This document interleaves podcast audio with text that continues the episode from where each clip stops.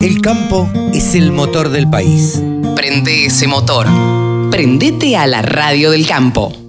Ahora retomamos el micro de ovinos. El micro de ovinos, ¿quién lo va a hacer si no es el periodista que más sabe de ovinos en la Argentina? Javier Lauría, ¿cómo te va? Buenos días.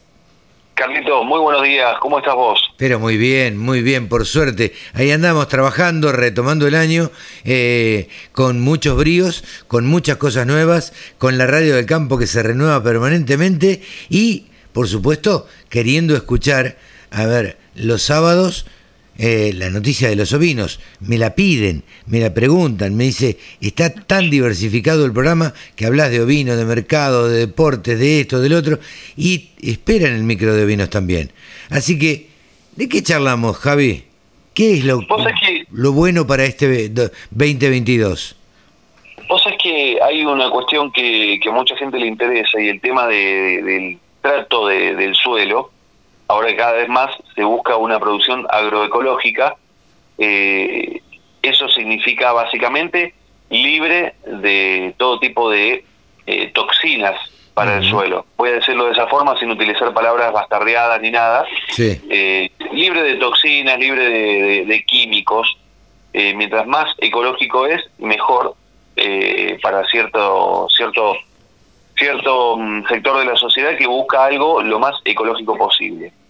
Eh, eso significa dejar de contar con, por ejemplo, fertilizantes, eh, o sea, usar nada más que fertilizantes naturales y, entre otras cosas, para decirlo así rápido, y dejar de utilizar algún tipo de producto químico que pueda llegar a afectar la, mm, de alguna forma eh, las pasturas o cuando vos tenés un, o sea, el, o sea, el resto de la pastura, la pastura seca que ya no te sirve y demás, para decirlo rápido, para la gente que quizás no maneja la terminología, vamos a decirlo así. Eh, entonces, se trata de trabajar de una manera distinta, cuidando todo eso, porque las carnes, de hecho se habla mucho de la carne, eh, la carne de ovino como carne agroecológica, porque en muchos lugares es una carne que no está alterada por pesticidas eh, y demás. y tampoco, y también en muchos casos, lo único que con, lo que se alimentan es con pasturas, no se alimentan con, o sea, no se hace feedlot en muchos casos, no se hace engorde con suplementos, raciones, exactamente. Eh, hay, hay también quienes hacen engorde a partir de, por ejemplo, pasturas peletizadas, por ejemplo, alfalfa en pellet, algún tipo de siembra así, peletizada, eh, pero siempre y cuando no se agregue nada, nada no natural, se mantiene la línea agroecológica.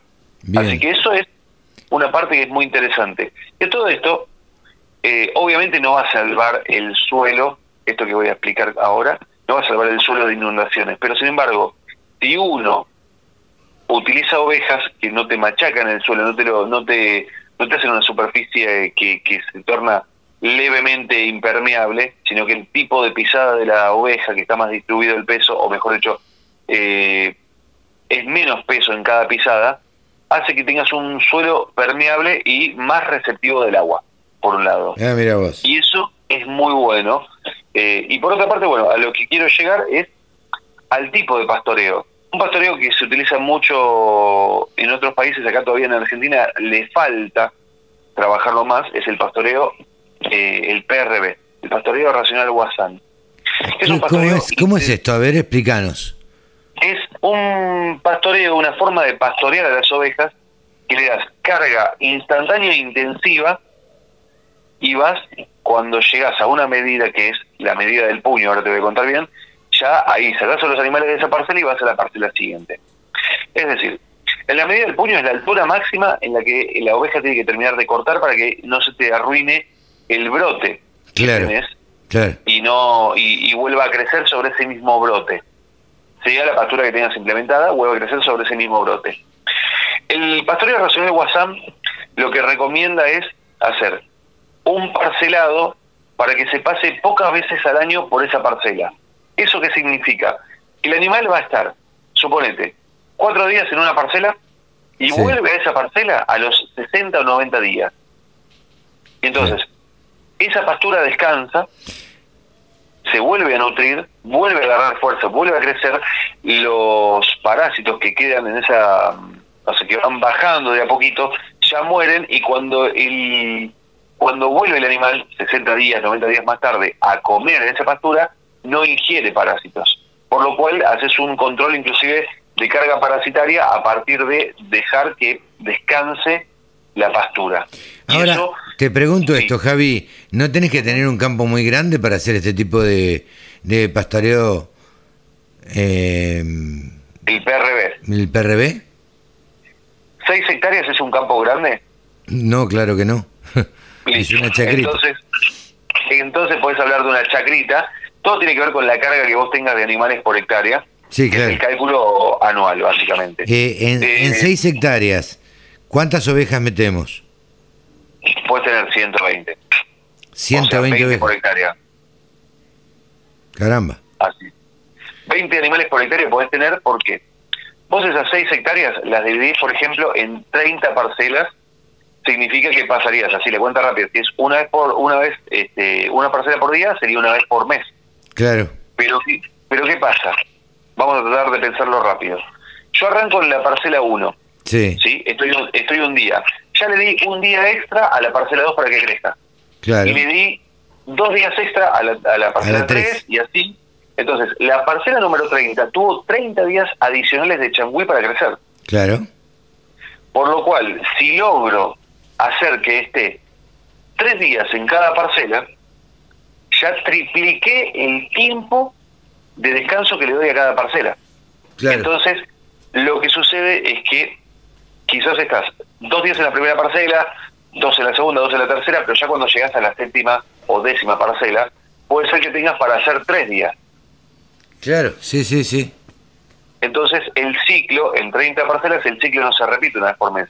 Se puede llegar a repetir, depende cómo lo hagas, y si tenés un buen riego, se puede llegar a repetir a los 60 días.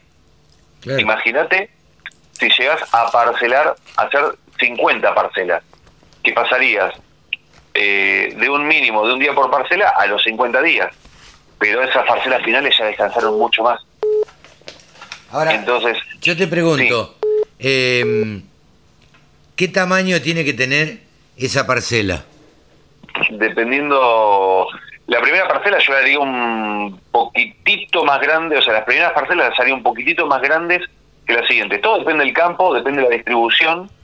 Eh, no tenés una, una medida específica, sino que más, más bien el, el agrónomo te va a decir en función de la tierra, o sea, de, de qué tan fértil es la tierra originalmente, Claro. de el clima de la zona, porque una cosa es en Misiones, otra cosa es en Córdoba, y otra cosa es, por ejemplo, te vas a la provincia de Buenos Aires o te vas a una zona que es lo opuesto a la zona núcleo.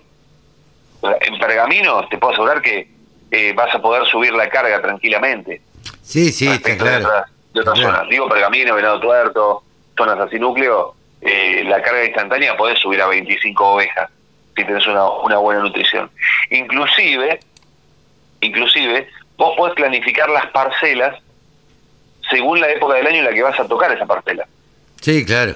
Sí, sí, Entonces sí. preparás pasturas de verano, pasturas de, de- o sea, de, de cada estación según necesites, eh, para que te resistan más o menos, y ahí ya planificas de otra manera. Entonces, ahí entramos en dos cosas.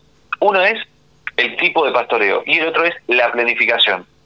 Con una buena planificación, vos no necesitas agregarle alimento a los animales, salvo que tengas que hacer un tipo de nutrición intensiva para hacer un engorde. Sin embargo, con eso, muchos hacen el pastoreo ecológico porque no le agregan abs- absolutamente nada a la, a la pastura o al suelo y no tienen ningún agregado extra, entonces podés hablar de una carne ecológica y en algunos casos podría llegar, si no fuera tan caro certificar orgánico, podría certificarlo como orgánico.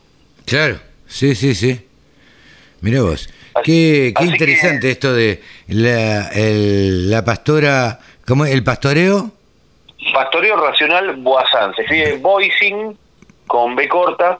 Pastoreo Es racional. tema- Pastoreo pastoreo racional. racional. Pastoreo Lo que pasa es que racional. hay otros, hay otros pastoreos también. Ah, ok.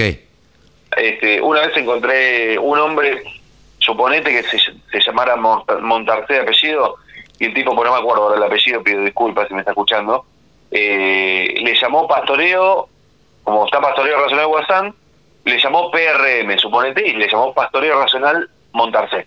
Claro. Entonces no es el único. Pastoreo racional M o pastoreo racional Boazán, PRB. Sí, sí, sí. Bueno, el PRB entonces, el pastoreo racional Boazán, eh, será el, el que hay que implementar o el que hay que tratar de que se imponga eh, para, bueno, precisamente para hacer, una, o ser mucho más eficiente eh, un campo eh, en la producción ovina. Exactamente. Javi, yo te despido hasta el próximo sábado. Nos despedimos y te agradezco, como siempre, estas, estas charlas donde uno aprende y le enseña a la gente y le cuenta a la gente, eh, a los productores ovinos y los que no, y los entusiasma. Así que muchísimas gracias, como siempre. A vos, Carlitos, gracias a vos y a todos los oyentes y deseo un excelente fin de semana. Un abrazo. La Radio del Campo, www.laradiodelcampo.com